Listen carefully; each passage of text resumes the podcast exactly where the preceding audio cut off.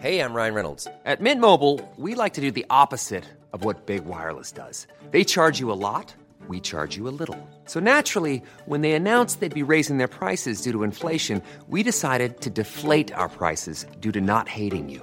That's right. We're cutting the price of Mint Unlimited from $30 a month to just $15 a month. Give it a try at mintmobile.com slash switch. $45 upfront for three months plus taxes and fees. Promo rate for new customers for limited time. Unlimited more than 40 gigabytes per month. Slows. Full terms at mintmobile.com.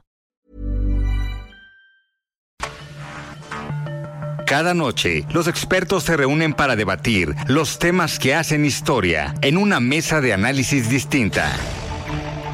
Aquí las entrevistas con los personajes y líderes de opinión, junto al análisis profundo de los temas trascendentes. Alfredo Ceja conduce un programa de Frente en Jalisco por el 100.3 de FM.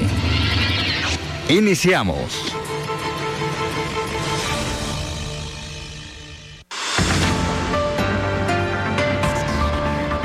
Hola, ¿qué tal? Muy buenas noches. Bienvenidos a una emisión más de De Frente en Jalisco. Son las 9 de la noche en punto. Y hoy lunes 3 de octubre quiero agradecer como todos los días en los controles técnicos a Antonio Luna, en la producción y redacción de este espacio a Ricardo Gómez y recordarles nuestro número de WhatsApp para que se comuniquen con nosotros el 3330 1779 66. Esta noche vamos a tener la presencia de presidentes de partidos políticos aquí en Jalisco, de dirigentes de partidos, como los lunes cada 15 días. Hoy nos acompañan Ernesto Gutiérrez del partido Hagamos y Susana de la Rosa del partido Futuro. Como cada lunes vamos a escuchar el comentario de Rafael Santana Villegas, director de la Escuela de Comunicación de la Universidad Panamericana Campus Guadalajara y también el comentario de Salvador Romero, presidente del Instituto de Transparencia, Información Pública y Protección de Datos Personales del Estado de Jalisco, el ITEI. Les recordamos que nos pueden escuchar también en nuestra página de internet, heraldodemexico.com.mx, ahí buscar el apartado radio y encontrarán la emisora de Heraldo Radio Guadalajara. También nos pueden sintonizar en iHeartRadio en el 100.3 de FM. El análisis de frente en Jalisco.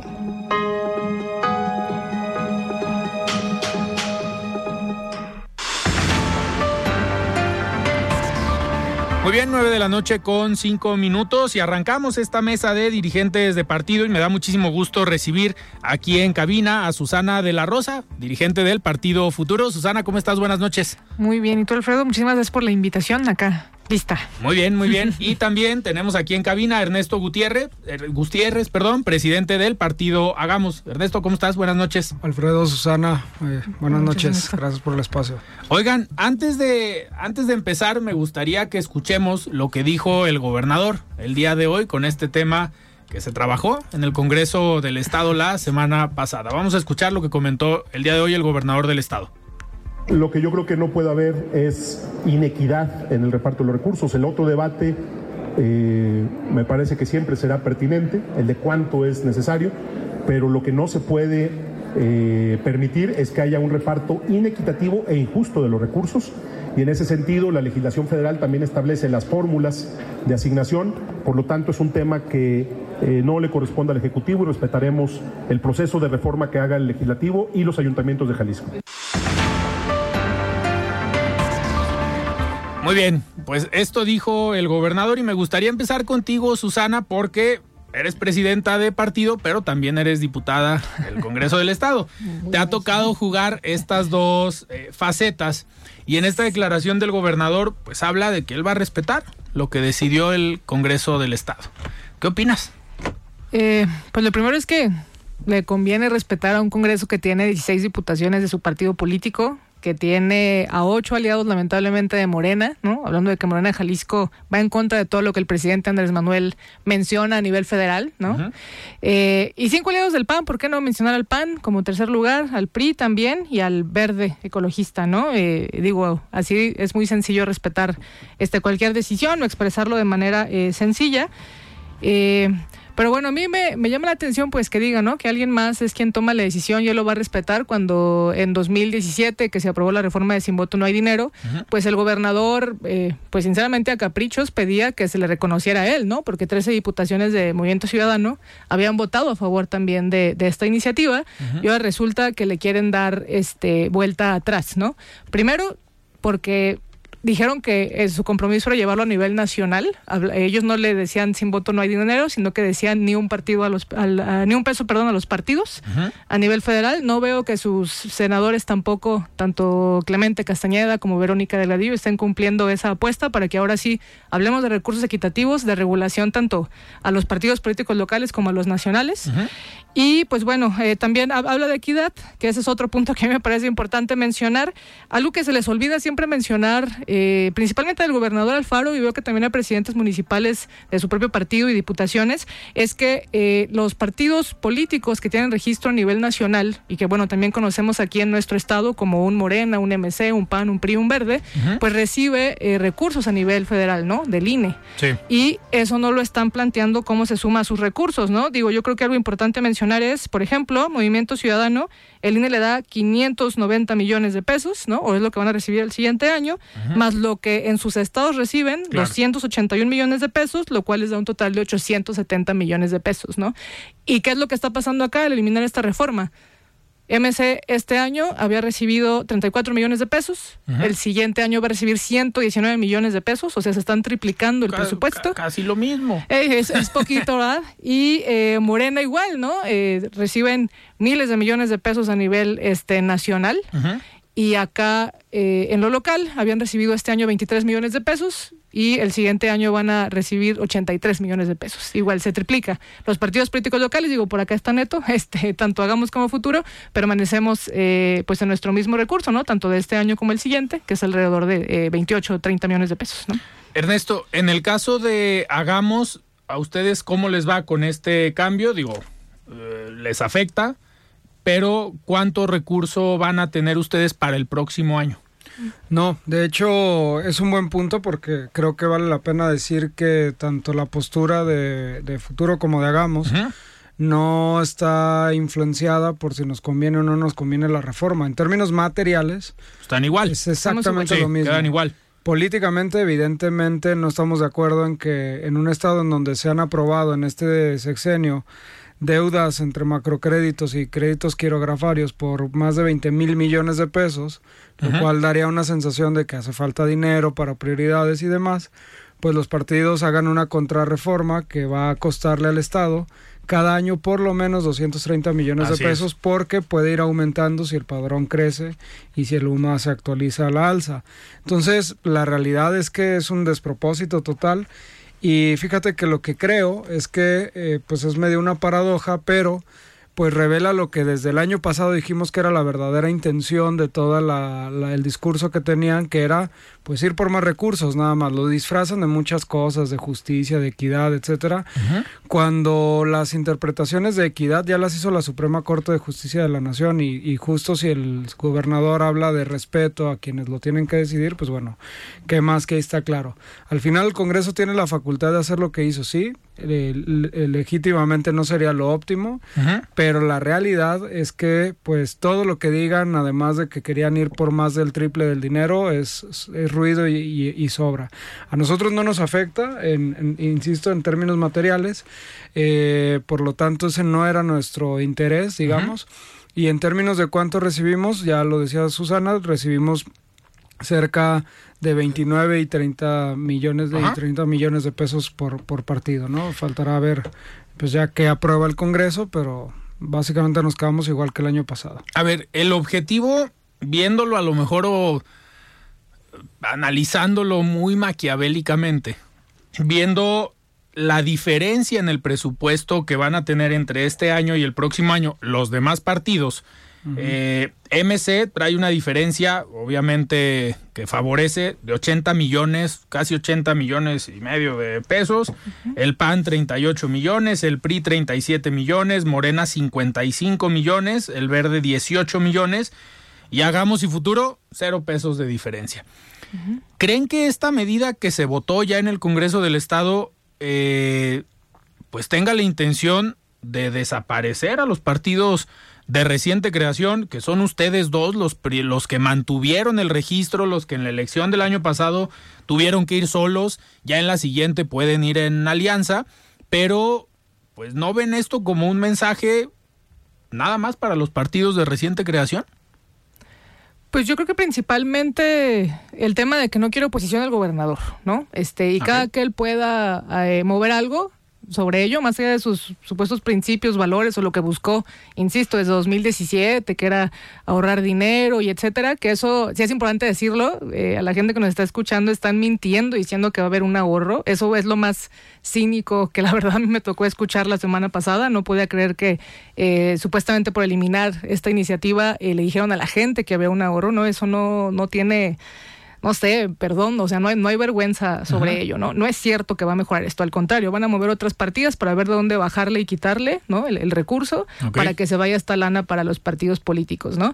Y yo lo que veo es que sí, el, gobernador tiene preocupación de la oposición, principalmente por quienes elevamos la voz cuando no estamos de acuerdo eh, con las medidas que él hace. Lamentablemente, prácticamente todo el Congreso pues está eh, a favor de él. Insisto, hablando de estos partidos políticos, eh, de Morena, del Verde, del PAN, del PRI, ni una sola expresión de oposición al respecto de las iniciativas. así es, y así a lo largo de, este año que vamos a cumplir en la legislatura, ¿no? Eso es preocupante.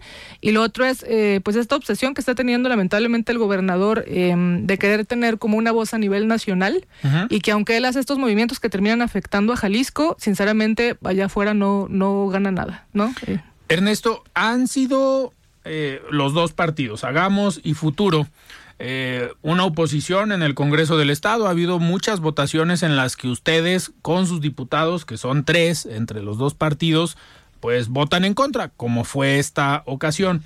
Pero, a ver, no podemos negar que hay un conflicto que se ha dado una serie de declaraciones y momentos hasta cierto punto incómodos entre la Universidad de Guadalajara, que hay una relación eh, directa con el partido Hagamos, y el gobierno del Estado.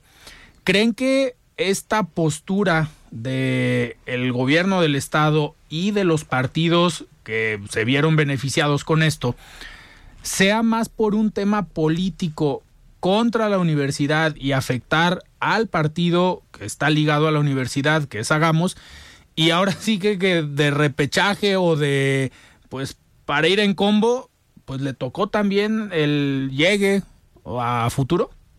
No, y te voy a decir tres razones por las que creo que no. La primera, vuelvo a insistir, porque a nosotros esto no puede calificar como un castigo porque no nos afecta en nada materialmente. Si nos ponemos ahí como a analizar, pues bueno, nos ponen condiciones más disparejas de juego y demás, pero la realidad es que pues no, yo, yo no lo podría interpretar como un castigo. Lo segundo eh, es porque creo que, aunque tus lecturas son correctas, en el sentido de que tratar como de encontrarle una explicación, yo creo que le estamos dando demasiado crédito. Iban por más lana, punto. O sea, esa, es. No, no, no tiene. Todo lo demás que le inventamos puede encajar, pero la realidad es que cuando ves que en términos eh, concretos lo que termina pasando es estas diferencias de dinero que tú mencionabas para siempre hasta que no haya una reforma electoral que lo que lo corrija pues está muy fácil, o sea, pueden tener mil interpretaciones, pero lo que unió a cinco partidos que tenían casi la totalidad de los votos, claro, porque entonces, y te lo digo porque estuvimos en mil discusiones previas a que se aprobara, se acabaron las preocupaciones y todo lo que el costo social podía tener cuando sacaron cuentas y dijeron, oye, pues aquí hay, hay cómo, ¿no? este, y, la y la otra es que eh, al margen de esta filiación del partido, pues yo creo que realmente no, no le veo como mucha relación, no le veo ninguna afectación en ese sentido, pero sí más bien lo retomaría con lo que estaba diciendo Susana, que es que más bien no hay un tema particular. El asunto es que nosotros, como no tenemos ningún, ninguna complicidad con esta mayoría legislativa ni con el gobierno del Estado, pues claro que somos incómodos. Hace rato fuera del aire hablábamos de lo que hicimos hoy y de lo que en general eh, los grupos de oposición hacen todas las semanas porque desafortunadamente ni el gobernador ni sus cómplices dejan de dar material cada semana con sus excesos o con sus omisiones o con declaraciones como las de hoy de que, ah, no, pues es normal lo que pasó en la balacera y es producto de una buena reacción. Eh, por supuesto que eso nos lleva a nosotros a tener posicionamientos, a estar cuestionando, hacer cosas, y eso incomoda. Y yo creo honestamente que más bien están utilizando este pues muy abyecto movimiento por más dinero y nos están enmarcando tratando de justificar lo injustificable, tratando de decir que el piso tenía que ser más parejo. Pues bueno, yo nada más diría dos cosas. Primero, ya existía una interpretación de piso parejo donde sistemáticamente han dicho lo que han querido. Justamente no mete Morena los 1.800 millones de pesos que le da línea a nivel nacional, porque entonces ya no podríamos nunca hablar de un piso parejo. Claro. Pero la segunda, esos cinco partidos tienen prácticamente la totalidad de los votos en las cámaras federales para hacer una reforma electoral que entonces sí dé lo que tiene que dar, porque nos han querido decir, es que ustedes por qué no renuncian o por qué combaten judicialmente este abusos. Bueno, pues porque ni el gobernador ni una, ni una mayoría legislativa de un Congreso que no tiene las facultades puede decir, ah, ustedes no me gustan de oposición, les voy a quitar esto. ¿Por qué? Porque se me ocurrió. No, eso no. Pero esos cinco partidos podrían hablar con sus dirigencias eh, federales Nacionales. y decirles, oigan, queremos una reforma política electoral que discuta de fondo el financiamiento y no lo hicieron. Por todo esto redondeo diciéndote que es correcto como tratar de encontrarle explicaciones, pero para mí es una cosa muy trivial y era, pues aquí hay chance de más lana, ¿nos ponemos de acuerdo? Sí, nos ponemos de acuerdo. Y como último apunte, ¿con qué velocidad? ¿O ¿Con qué velocidad? Porque los temas de fondo, pues ahí medio se atoran, se congelan. Si son derechos de las mujeres, si son derechos sociales, si son eh, mecanismos de acceso a donación de órganos, todo eso. No, hombre, ojalá tuviéramos 25 años para seguir consultando con personas expertas si por esta legislatura fuera. Claro. Pero es ponerse de acuerdo para tener el triple de recursos, lo anuncian a las 11 de la mañana y en la noche ya estaba aprobado. Entonces, también hay algo ahí importante que decir. Susana, ahora a lo mejor con la cachucha de diputada. ¿Cómo se vio esto que comenta Ernesto? Los agarraron de sorpresa, les avisaron temprano y se votó el mismo día, ya lo esperaban, o cómo se dio este proceso en el Congreso. Es algo que ya se había estado eh, conversando entre partidos, se podría decir, ¿no? Porque el año pasado, y es importante mencionarlo, eh, cuando el gobernador intenta como hacer esta entrada él solo, de buscar que se dieran como más recursos, o decir que sin voto no dinero no había servido, etcétera, nosotros como fuerza política dijimos, a ver, dialoguemos, ¿no? Porque esto mismo que está diciendo Neto, es importante ver qué onda con el financiamiento a partidos políticos, sí, tanto locales como nacionales. O sea, vamos dándole, y eso, Morena tiene mayoría allá, ¿no? En la Cámara Federal, este, a lo mejor MC no está tan fuerte, pero el PRI sí, o sea, ahorita incluso hay una reforma electoral que están discutiendo Claro. y no le han querido entrar al tema de financiamiento de partidos, ¿no? Que a nivel eh, federal, ¿no? Ya la ley general de partidos políticos es así, nos tendría que regular a nosotros como eh, partidos políticos locales, ¿no? Y no le quisieron entrar a esa discusión. Cuando hicimos una mesa de diálogo supuestamente, en la que no es cierto que nos escuchamos nadie, nada, nada más fue la cosa de, de querer con- hacer contención, ¿no? Y jalar el tema lo más posible. ¿Qué pasó? Eh, eh, eso sí, no sabíamos ni siquiera si iba a haber sesión bien en forma o no. Nada más se nos dijo que iba a haber sesión el jueves de la semana pasada. Salen a las 11 de la mañana con su rueda de prensa. Hacen todo el acomodo, ¿no? De, porque lo que menciona Neto, pues sí, el proceso legislativo sí está cuidado. O sea, y el Congreso tiene las facultades para hacer eso, definitivamente. Entonces hicieron sesión extraordinaria, sesión ordinaria, sesión extraordinaria, ¿no? Que pudiera pasar como el, el dictamen con una sesión en medio y salimos a las 8 de la noche, ni siquiera salimos de madrugada, ¿no? Y si lo comparamos con discusiones que se han dado muy importantes en nuestro Congreso este año, como el tema de matrimonio igualitario, la prohibición de terapias de conversión, que yo estuve muy involucrada en, en que Sí. pasaban esas reformas, eh, igual en la mañana hicimos el dictamen, pues, y en friega, ¿no? Pero nos fuimos de ahí a las 2, 3 de la mañana, ¿no? En lo que también raparon los dictámenes para que mientras menos derechos se dieran mejor, ¿no? O sea, para ellos era mínimo que dijera matrimonio entre dos personas y ámonos y, y la, la cuestión también de sanción sobre terapias de conversión, este 30 mil pesos, ¿no? De, de sanción económica, ¿no? Mientras más pelón lo dejaron mejor y nos fuimos hasta en la madrugada, ¿no? Pero para esto llegamos a las, bueno, fue la rueda de prensa a las 11 de la mañana, nos citaron en 3, 4 horas quedó Alfredo, ¿no? O sea, y, y su dictamen ni lo tocaron ni lo sacaron como ellos eh, querían, así es. Susana, a ver, en algunas votaciones en diferentes temas muchas veces las y los diputados dicen, ¿sabes qué? Lo voy a votar, pero no estoy de acuerdo. O sea, fue una línea del partido, voy a votar como bancada. ¿Se ha acercado alguna o algún diputado, sin decir nombre si quieres, eh, a decirte, pues la voté, pero no estoy de acuerdo?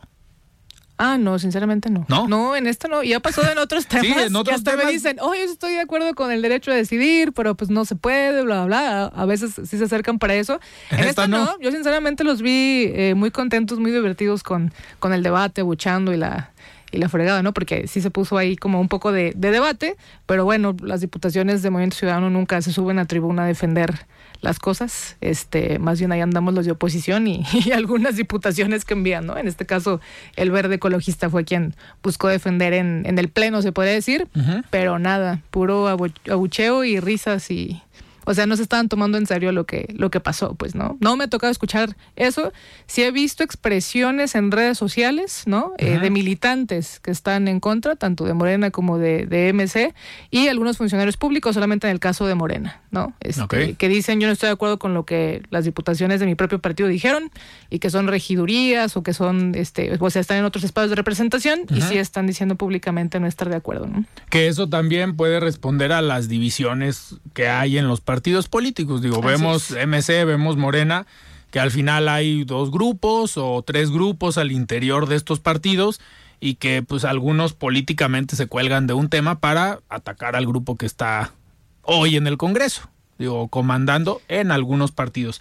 Ernesto, en el caso de los diputados de Hagamos, de Enrique Velázquez y Mara Robles, ¿te comentaron algo de esta... eh, ¿Qué les han dicho los demás diputados, si se han acercado o nada?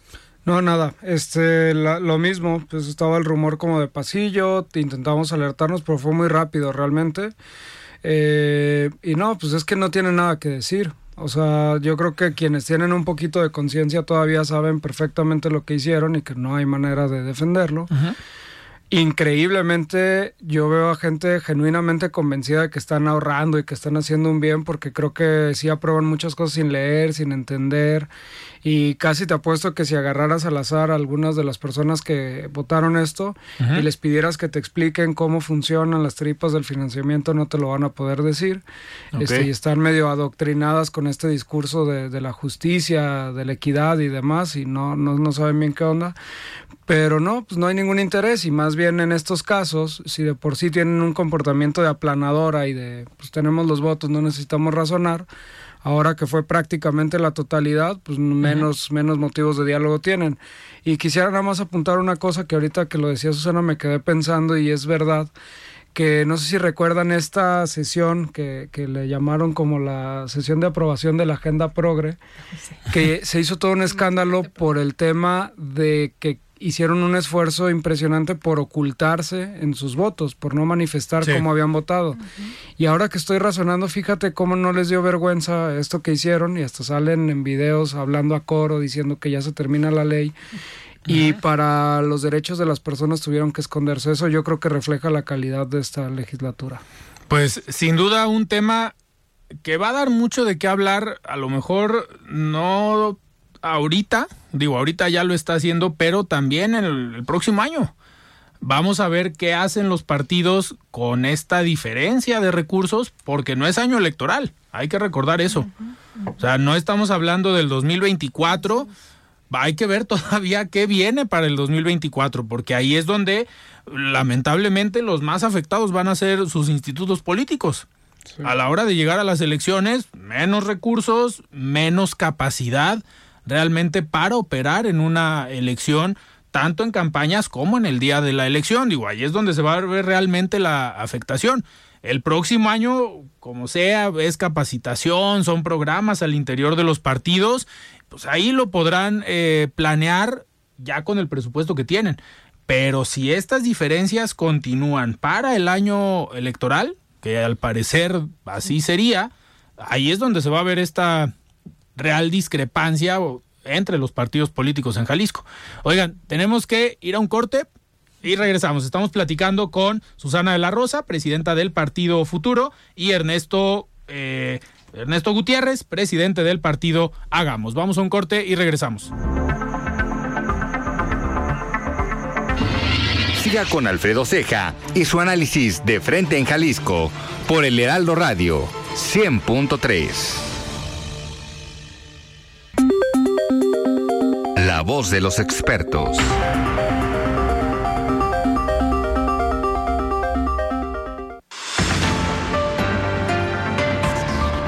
Muy bien, 9 de la noche con 30 minutos. Estamos de regreso en De Frente en Jalisco y vamos a escuchar el comentario de Salvador Romero. Él es presidente del Instituto de Transparencia, Información Pública y Protección de Datos Personales del Estado de Jalisco. Estimado Salvador, ¿cómo estás? Buenas noches. ¿Qué tal, mi estimado Alfredo? Muy buenas noches, ¿cómo estás? Oye, pues como cada lunes, un gusto saludarte a ti y a toda la audiencia que nos escucha. El día de hoy quisiera comentarte que eh, se inauguró, participamos en la inauguración de la nueva ciudad laboral de Jalisco, eh, ubicada eh, al norte, en el municipio de Zapopan, y platicarte que, bueno, se tomó protesta a los nuevos conciliadores y conciliadoras laborales. ¿Qué, ¿Cuál es la función de, esto, de este centro de conciliación? Cool fact a crocodile can't stick out its tongue. Also, you can get health insurance for a month or just under a year in some states. United Healthcare short term insurance plans, underwritten by Golden Rule Insurance Company, offer flexible, budget friendly coverage for you. Learn more at uh1.com. Tired of ads barging into your favorite news podcasts?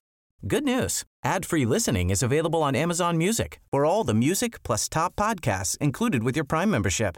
Stay up to date on everything newsworthy by downloading the Amazon Music app for free or go to amazon.com slash news ad free. That's amazon.com slash news ad free to catch up on the latest episodes without the ads.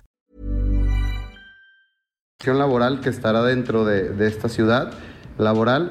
Su función es eh, tratar de evitar en la medida de lo posible que existan juicios de naturaleza laboral, es decir, tratar de que de mediar y de encontrar alguna solución para eh, los problemas, los conflictos que son muy comunes en el ámbito laboral entre patrones y empleadas y empleados y que bueno, pues muchas veces traen como consecuencia un desgaste muy agudo, muy pronunciado de, eh, en general pues de los juzgados laborales, pero también en particular pues de la propia confianza que existe entre en empresas para invertir en nuestra entidad eh, recordemos que pues a ninguna empresa eh, le parece atractivo ir a, instalar y invertir en algún lugar pues donde no, no se van a respetar, ¿no? En un momento dado se puede llegar a extorsionar a los patrones, pero también lo opuesto es muy importante, ¿no? A, a ninguna persona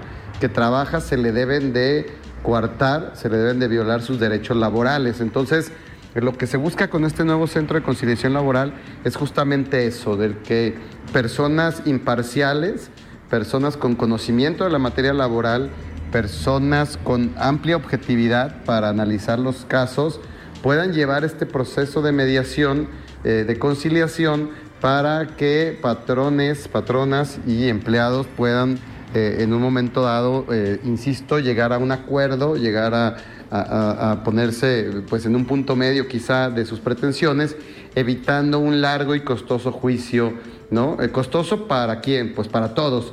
Costoso para el patrón o la patrona, costoso para la empleada o el empleado y costoso para el Estado, o sea, para todos y cada uno de nosotros, porque pues al final los juzgados laborales y los, y los juicios largos que ellos representan pues se pagan con nuestros impuestos. Quiero destacar que eh, este proceso con el cual se seleccionaron a las y a los conciliadores eh, me parece un proceso de selección ejemplar, ¿no? Y estaremos trabajando en un libro blanco que ha propuesto eh, el ingeniero Javier Orendain de buenas prácticas, porque creo que este proceso deja de manifiesto pues que se pueden hacer muy bien las cosas cuando, se lo, cuando, cuando hay eh, voluntad y en este caso el Instituto de Transparencia, que es integrante de la Junta de Gobierno de, de este órgano de Centro de Conciliación Laboral, pues estuvo participando activamente para lograr la máxima transparencia en cada una de las etapas de este proceso para elegir a las y los mejores conciliadores, a los mejores perfiles. Y creo que se consiguió con mucho éxito, hoy lo comentó también, lo reconoció, reconoció nuestro trabajo el señor eh, eh, gobernador de Jalisco, eh, Enrique Alfaro Ramírez, y bueno, pues ojalá que sea uno de muchos más casos ejemplares de selección de funcionarios y de funcionarios públicos verdaderamente capacitados para hacer su función. Eso es muy importante porque pues eso es eh, el, seleccionar a personal no capacitado para desempeñar un puesto tan importante, pues también es una forma de corrupción. Y en este caso te, te puedo asegurar que el Centro de Conciliación Laboral ha sido un proceso ejemplar no solo en Jalisco, sino probablemente en todo México y en el mundo. Así que bueno, enhorabuena, está ya, entró en funciones, está ya trabajando este Centro de Conciliación Laboral. Alfredo, buenas tardes. Digo, perdón, buenas noches. Hasta luego. Únete a la conversación. WhatsApp de Frente en Jalisco 3330 1779 66.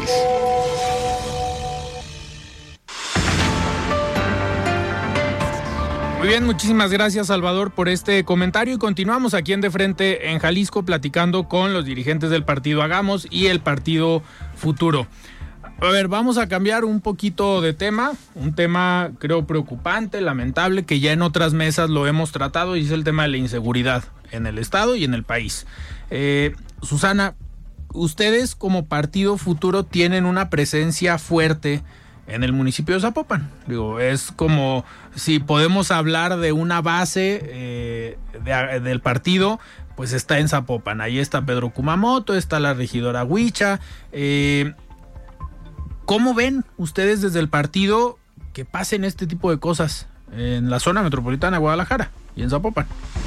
Digo, lo primero es, obviamente, sí mencionar la preocupación que tenemos al respecto del, tema de inseguridad que hay a nivel nacional, ¿no? Este, y que obviamente como fuerza política y jóvenes, pues hemos buscado participar en política exactamente, pues para apoyar sobre ello, ¿no? En cuanto a lo que ocurrió en la, en la balacera del día de ayer, eh, sorpresa de nuestra parte, o sea, incluso nuestro compañero Pedro Kumamoto, pues eh, salió en redes sociales y, pues sí, porque estábamos todos preocupados porque han pasado ya dos horas hay una inacción. los primeros en salir. Exacto, no hay, no hay, información oficial, qué es lo que está pasando, ¿no? En un momento como de, pánico, de preocupación, salían videos de, otros lados, ¿no? Eh, personas informando de, otros lados, digo, además de, obviamente los medios de comunicación, eh, pero nada, ni, ni el presidente municipal de Zapopan, ¿no? El gobernador, pues, de, vacaciones, ¿no? No, no vimos ahí también que eh, la Secretaría General de Gobierno saliera a decir algo. Entonces, muy, mucha sorpresa con la inacción y luego de repente sale salen ahora sí a responder después y a decir, bueno, es normal que ocurra esto. Ah, caray, pues en, otros casos salen hasta eh, más rápido y cuentan su versión, ¿no? Digo, ya hablando de feminicidios y hablando de el lamentable caso, obviamente, de Luz Raquel, pues entonces, ¿por qué en unas cosas sí, en otras no? Y más allá de la situación política, pues la preocupación de cómo está el caso, ¿no? Porque eh, lo comentábamos ahorita, eh, el, el auto donde muere eh, un, un, hombre, ¿no? Hablando de la escolta, el auto que, que llevaba esta, a una persona o a quien estaban protegiendo, no está registrada, no están registradas las placas, ¿no? A partir de eh, en, las plataformas de seguridad o la Secretaría de Seguridad misma. Entonces, ¿qué está eh, ocurriendo ahí? ¿Por qué pasa eso? Y, y, sobre ello, ¿qué medidas se van a tomar políticas y decisión desde, desde los gobiernos, ¿no? Desde el Ejecutivo, porque sí tendrá que moverse algo ahí y no hay nada de, de información al respecto.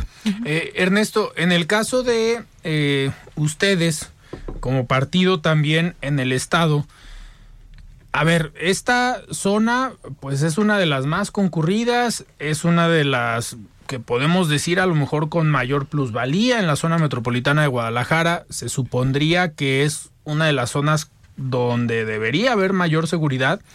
Y nos damos cuenta que la respuesta por parte del ejército es porque iban pasando no porque estuvieran eh, haciendo un operativo, no porque estuvieran persiguiendo a algunos delincuentes, sino porque en los rondines que estaban haciendo coincidió que ahí estaban. Pero no llama la atención que fue el ejército el que estuvo, digamos, en el momento, pero no, a lo mejor las policías municipales, la policía estatal, eh, ¿no llama eso la atención para el partido? Totalmente. Y yo es que justo creo que la clave es la normalización del, asunto. Es la segunda vez que en esta zona, que, por sus características luego se vuelve como muy, muy llamativo, digamos, lo que sucede, pero es la segunda vez que pasan cosas similares. Se va por una persona, hay un enfrentamiento de fuego cruzado a la plena luz del día, pero lo más importante que te quisiera decir es que Hoy hay detenidos de manera circunstancial porque quedan heridos y entonces los pueden detener. Pero todos los que huyen, igual que la vez pasada, recorren la ciudad en, en, vehículos, intercambian de vehículos, los roban y no hay un solo detenido. Y esto refleja pues lo que ha venido siendo el trabajo de la Fiscalía, ver a toro pasado cómo intenta explicar los casos de alto impacto y cómo se desborda de miles, de miles y miles de casos de los que nadie sabe nada porque pasan, digamos, fuera del foco público de, de debate. Y la verdad es que, pues sí sería momento de saber qué están haciendo entonces, ¿no? Porque en uno de los lugares más vigilados, con, con, tecnología que se ha cacareado mil y un veces, que se ha pagado del presupuesto público, con un escudo urbano, con una supuesta coordinación entre órdenes y demás, que la nota sea precisamente que de manera circunstancial eh, el ejército enfrenta a un grupo, y en un área en donde también incide en cómo se dieron las cosas, que está llena de escoltas, permanentemente escoltas privados, eh, pues la realidad es que más bien la pregunta es cuál es la estrategia del gobierno del Estado. E insisto, aquí en un lugar, en un foco público, si te vas a los municipios, eh, del interior del estado y a regiones específicas, a fronteras con otros estados, lugares en disputa, bueno, pues no, pues no parece haber, haber respuesta. Y lo que sí también es una realidad es que vienen dos cosas importantes. La primera es cuál es la reacción inmediata del gobernador. Todo está bien, aquí todo es normal, etcétera. ¿Cómo todo va a estar bien? O sea, basta ver el pánico que provocó justificadamente lo que sucedió ayer. Y la segunda es, ya viene otra vez la discusión del presupuesto. Vamos a ver en dónde están las prioridades, vamos a ver si de verdad eh, vamos a hacer algo con este problema que, digo, ayer mm, es imposible, es historia contrafactual saber qué hubiera pasado, pero si la hipótesis que se ha expuesto es correcta, iban a secuestrar a una persona y probablemente a desaparecerla. Y se hubiera sumado una lista de 15 mil personas que se encuentran desaparecidas en Jalisco. Y hace rato pasabas un, un punto que, que me dio risa, no de gracia, sino del cinismo, que dice el gobernador que es una altísima prioridad ¿dónde se ve reflejado eso en el presupuesto? O sea, tenemos un agente técnico por cada, por cada 500 personas para encontrar en Jalisco.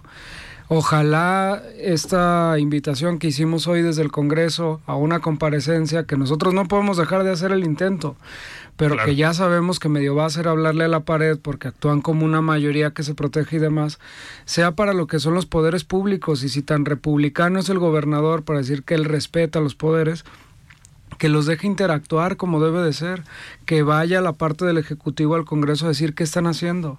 Si hay información delicada, como argumentaron absurdamente la vez pasada con el tema de Luz Raquel, pues que la no, comparecencia puerta cerrada, ¿no? Que no respondan a esas partes específicas o que se la responda a comisión, pero solo eso, pero sí ya urge saber qué demonios está pasando en Jalisco y qué estamos haciendo, porque de verdad a mí me da escalofríos pensar que el gobernador sale a decir que un domingo en un lugar tan público es normal que se agarren a balazos y que eso que pasó, que es de las peores respuestas ensayadas en política, es producto del buen trabajo y de la coordinación, cuando en su misma narración queda claro que fue un asunto absolutamente circunstancial el que, el que se dio ayer. Entonces, pues sí falta una explicación real de qué, de qué se está haciendo en lo público para detener esto. Claro. Susana, a ver, otra de las cosas que al menos a mí me llama la atención es eh, se le está apostando a nivel federal a que las Fuerzas Armadas sigan participando en tareas de seguridad. Se está ampliando, el, al parecer el día de mañana en el Senado se vuelve a someter a votación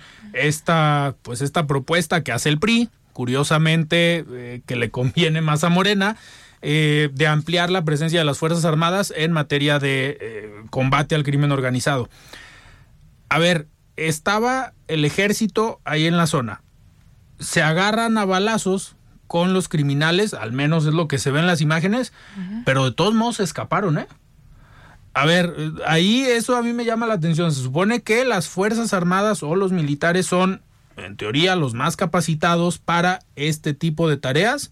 Es decir, cuando hay un enfrentamiento, cuando hay un choque entre dos grupos armados, uno del lado del eh, crimen organizado y otro lado las Fuerzas Armadas, también se escaparon como dice Ernesto, las dos personas que están, bueno, algunas personas que están detenidas, al parecer dos son miembros de estos grupos y porque se ven los videos que ahí los dejaron, ¿eh? arrancaron las camionetas, no se alcanzaron a subir y pues ahí lo, se les olvidaron sus compañeros. Pero nos da certeza eh, también al ver estos videos que las Fuerzas Armadas eh, pueden reaccionar eh, adecuadamente en estas acciones? Pues no, la verdad es que no. O sea, definitivamente el, Mm, la gran como discusión, o más bien resultados que se esperan, que estamos buscando ya eh, más respuestas tanto en lo presupuestal, evidentemente, pero también siempre se habla de la famosa coordinación entre niveles, ¿no? Que de, eso no tenemos información en nada. Eh, y tomar la decisión de que Fuerzas Armadas entren y luego viendo cómo realmente eh, se comportan, pues hacia dónde vamos a voltear a ver como ciudadanos, ¿no? O sea, más allá del debate, obviamente, que si militarizar o no, etcétera, que eso no, no se está de acuerdo, se entiende que también hay una situación de seguridad que nos está, ahora sí que está rebasando el Estado, ¿no? Pero no hay nada de claridad, y yo insisto con eso, el día de ayer ni siquiera comunicación oficial de saber con quién coordinarse, qué fue lo que pasó, si, se, si se, estaba en contacto o no con la federación, ¿no? Eh, qué apoyos iba a dar al Estado y en ese caso al municipio en específico, ¿no? Entonces, ¿qué tipo de coordinación realmente se está ofreciendo con este tipo de propuestas? ¿Cómo realmente tú ves indicadores o evalúas que esas decisiones que están tomando nos va a ayudar a que, a que nos vaya mejor, ¿no? Pareciera que más bien va uno hacia atrás. ¿Y por qué? Por esto mismo que también se comentó, en un lugar público, de los que tienen mayor seguridad, y también eh, mayor este poder adquisitivo, ¿no? Y, no digo que porque sea nada más un lugar por esas características no es que se pueda eh, estar eh, atacado o no o, que no sea un lugar que en el donde se pueda atacar, pero sí la preocupación de cómo carajos es que está ocurriendo algo así en un lugar tan importante supuestamente, ¿no? Económicamente hablando de Jalisco. Ernesto, muchos hablaban ayer o comentaban eh, que era domingo, que era un lugar muy público, que era un día familiar, que era pues, a media tarde o a mediodía.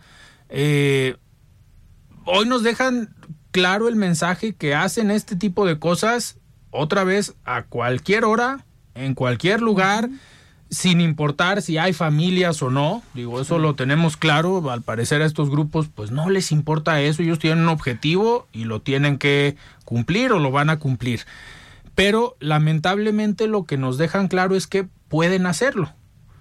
Eso como, eh, a ver, como ciudadanos, pues ¿dónde nos deja?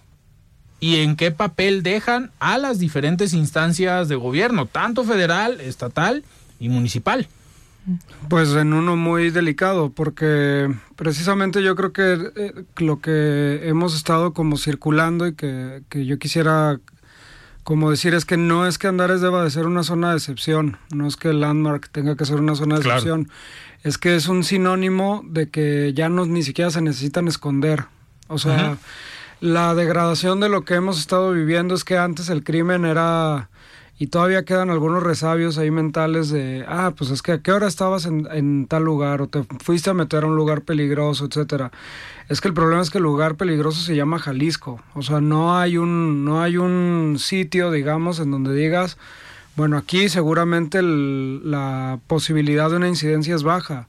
A lo mejor hay estudios que sí te muestran unos más que otros, pero lo que voy es pues si tú, tú pensarías que si vas a salir a comer, a hacer compras, a lo que sea un domingo lleno, en un lugar lleno de gente, pues tienes esta protección. Hay menos probabilidades, ¿no? Sí, y pues resulta que no.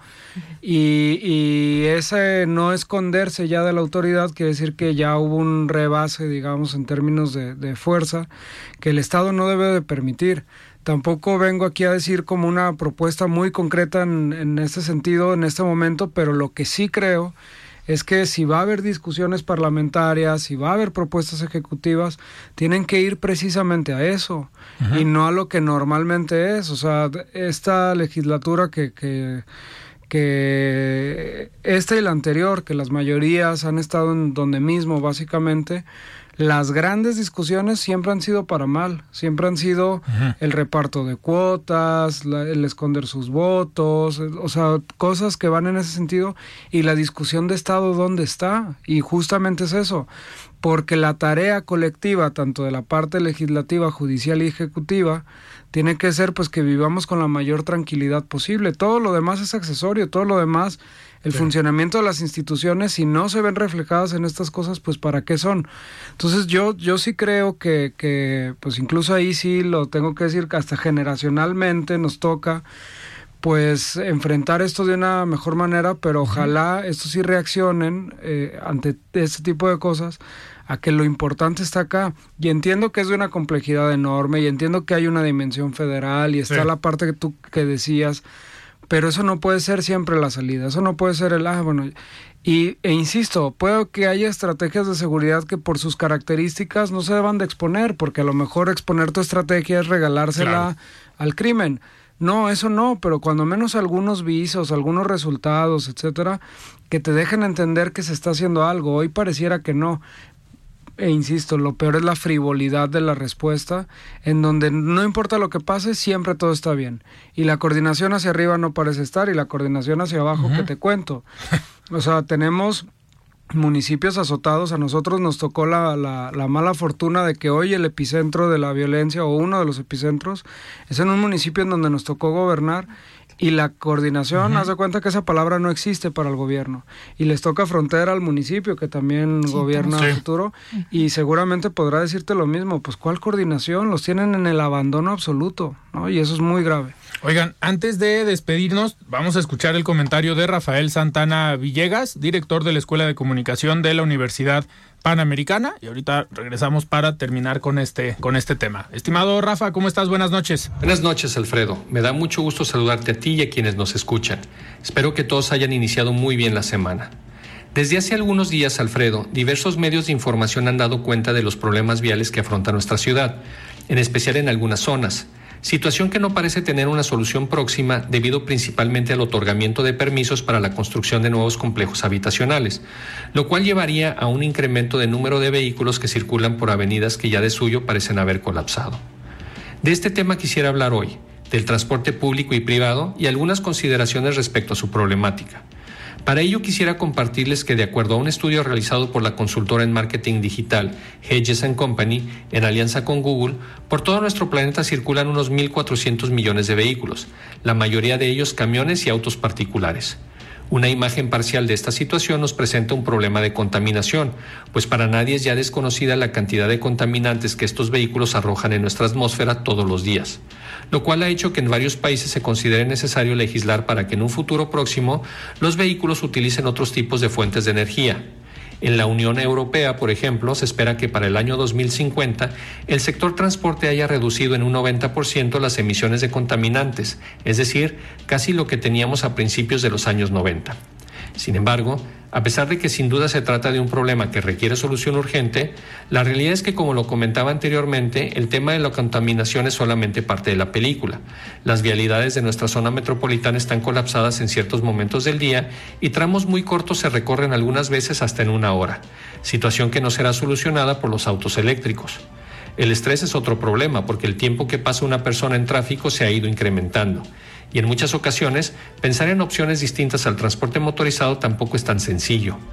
Es un hecho que urge que este tipo de transporte migre a un esquema de combustible que no contamine, pero también urgen nuevas y variadas opciones que se ajusten a las necesidades de la población, como está ocurriendo en diferentes países del mundo. En este sentido, diversas voces se han alzado por promover opciones como la bicicleta. Otros hablan de transporte público mejor y con mayor capacidad como el metro y el tren ligero. Pero al final lo que se requiere es mirar todo el panorama completo, incluyendo todas las opciones y hacer una planeación sensata. Usar la bicicleta es maravilloso y además es un excelente ejercicio, pero es un hecho que por diversas circunstancias no todos podrán usarla, por lo que las opciones como mejores transportes colectivos también serán de gran beneficio, al igual que también lo sería tener una verdadera planeación urbana que analice cuál es el estado actual de nuestra zona metropolitana, determinando hasta cuánto y hasta dónde puede crecer. Quizá también sería conveniente empezar a buscar el desarrollo de las ciudades medias que tenemos a nuestro alrededor y vislumbrar un proyecto de trenes de cercanía que nos permitan transportarnos de manera rápida y segura a ciudades que distan de Guadalajara entre 80 y 100 kilómetros. Ciertamente es un proyecto complejo y que se llevaría años implementar, pero que también puede representar una opción, pues aunque será fantástico que en el futuro nuestros autos no contaminen, la realidad es que apostar todo a la movilidad motorizada no sería la mejor, pues los congestionamientos viales seguirán existiendo con lo que esto conlleva, estrés, pérdida de tiempo y por lo tanto calidad de vida. Hasta aquí mi comentario de esta noche, Alfredo. Te agradezco mucho tu atención y la de quienes nos escuchan. Les recuerdo que soy Rafael Santana y me encuentran en Twitter como arroba rsantana71 por si desean seguir la conversación. Buenas noches. Gracias Rafael por este comentario. Susana, nos queda medio minuto para despedirnos, pero ¿qué viene para el Congreso? ¿Qué puede hacer el Congreso ahorita que viene ya el presupuesto para el tema de seguridad?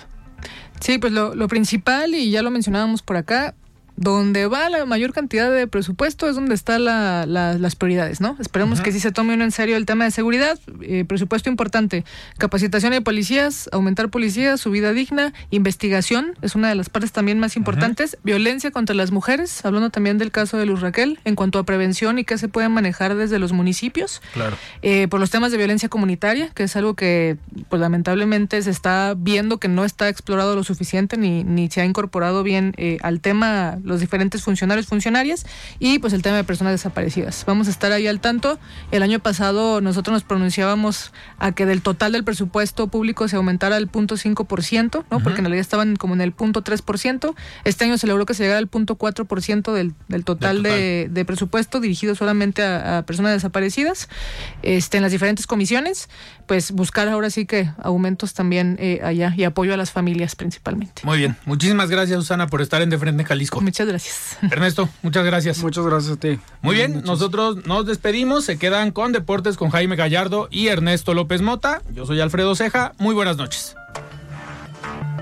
Alfredo Ceja los espera de lunes a viernes a las 9 de la noche para que junto con los expertos y líderes de opinión analicen la noticia y a sus protagonistas. Esto fue De Frente en Jalisco, otra exclusiva de El Heraldo Radio. Tired of ads barging into your favorite news podcasts? Good news. Ad-free listening is available on Amazon Music for all the music plus top podcasts included with your Prime membership. Stay up to date on everything newsworthy by downloading the Amazon Music app for free or go to amazon.com slash news ad free. That's amazon.com slash news ad free to catch up on the latest episodes without the ads.